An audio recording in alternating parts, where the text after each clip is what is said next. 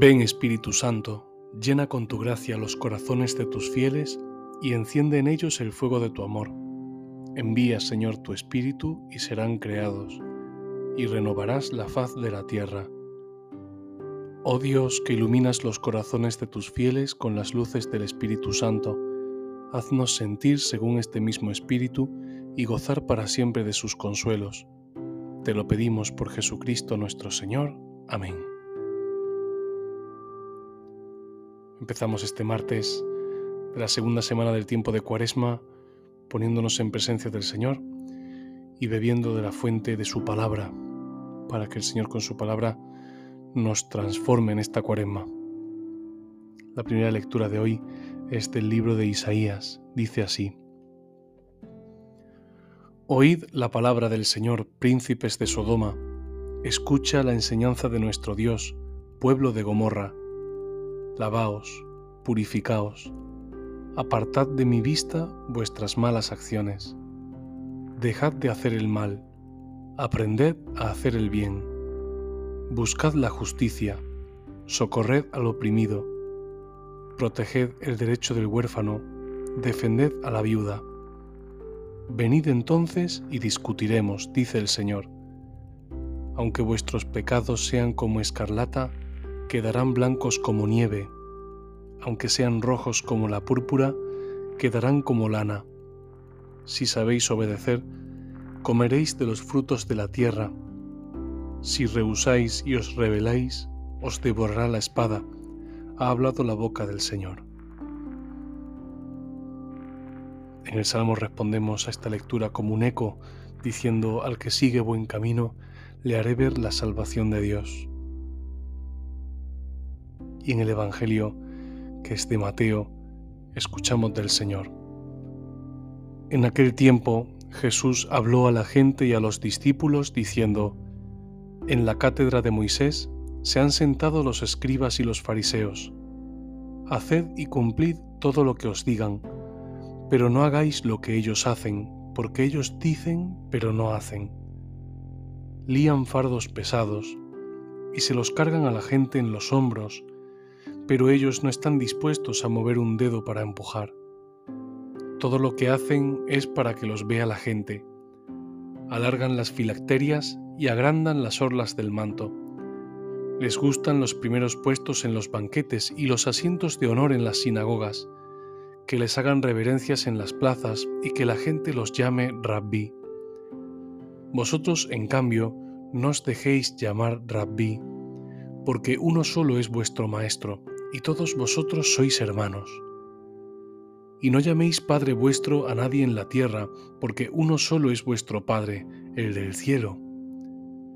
No os dejéis llamar maestros, porque uno solo es vuestro Maestro, el Mesías. El primero entre vosotros será vuestro servidor. El que se enaltece será humillado, y el que se humilla será enaltecido. Las lecturas en este día nos hacen profundizar acerca de nuestra manera de obrar. En el Evangelio nos señala como, como algo reprobable de los escribas y fariseos, algo que el Señor también nos quiere hacer notar y nos quiere abrir los ojos en este sentido. Y es que los fariseos y los escribas actúan pero para la gente, es decir, actúan para ser alabados, para ser vistos. Lo dice el Señor en el Evangelio. Todo lo que hacen es para que los vea la gente. Y esto es lo que echa en cara el Señor a los fariseos y escribas. Ellos actúan buscando su propia gloria, buscando que los demás les alaben, les aprueben, esto no es lo que el Señor nos dice. El Señor que mira el corazón quiere que actuemos de cara a Él. En la primera lectura hemos escuchado cómo el Señor dice, lavaos, purificaos, apartad de mi vista vuestras malas acciones. El Señor quiere que nosotros vivamos de cara al Señor.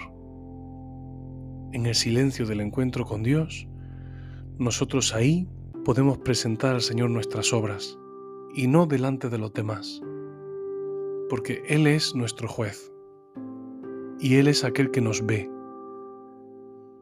El día del miércoles de ceniza, la lectura del Evangelio es en este sentido muy luminosa, cuando nos recuerda ante el ayuno, la limosna, la oración, que son como tres grandes pilares de la cuaresma, nos dice, cuando ayunéis, no, que no lo note la gente. Vuestro Padre que ve en lo secreto os recompensará. Cuando oréis, no hagáis como los escribas que vuestro Padre que ve en lo secreto os recompensará. Y así también en la limosna, que no sepa tu mano izquierda lo que hace tu derecha, que esté escondido, para que tu Padre que, que ve en lo secreto te recompense.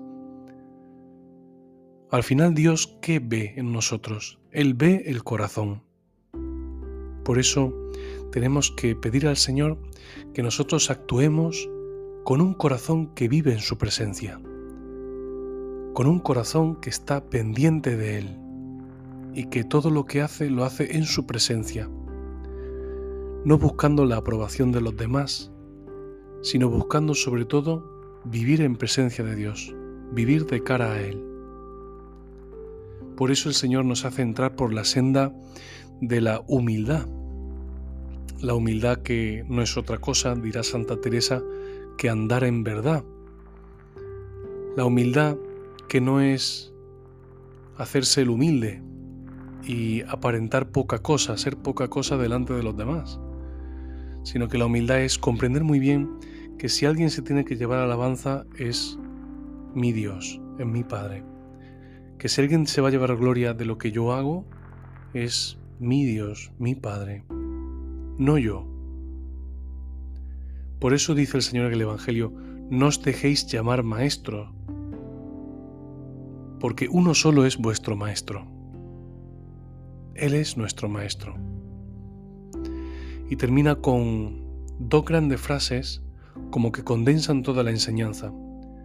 El primero entre vosotros será vuestro servidor el que se enaltece será humillado y el que se humilla será enaltecido. La primera frase es como un principio general para toda nuestra vida y nuestro obrar. El primero entre vosotros será vuestro servidor. Es decir, en la iglesia, ¿quién es el primero? El que sirve. Así podemos hacerlo en todo momento, en nuestra familia, en nuestra casa, en nuestro trabajo, ¿Cómo seré el primero? Seré el primero convirtiéndome en servidor. Al ser discípulo de Jesús y al seguir a Jesús, todo se ha trastocado.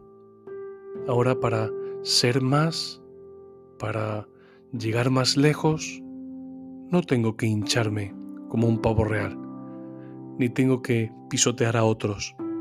Al revés, tengo que ponerme a sus pies, tengo que servir. Esto es lo que dice el Señor en la primera lectura. Socorred al oprimido, proteged el derecho del huérfano, defended a la viuda. Así nuestro obrar cambia totalmente en su raíz, no en la cosa en sí. El Señor quiere cambiar la raíz de nuestra acción. Y esto es importante. A veces pensamos qué cosas nuevas haré, qué cosas buenas podré hacer. Sin embargo, el Señor quiere cambiar la raíz de nuestra acción, enraizando toda nuestra obra en su amor y en su presencia, para que Él dé los frutos que Él considera.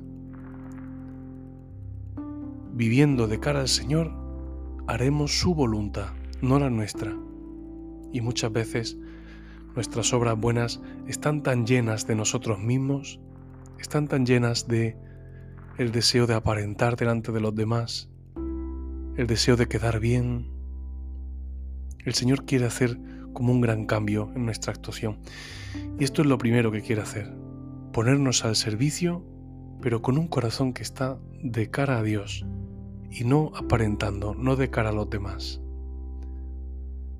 Pidamos al Señor que derribe de nuestro corazón la hipocresía, que en muchas ocasiones se ha erigido como reina.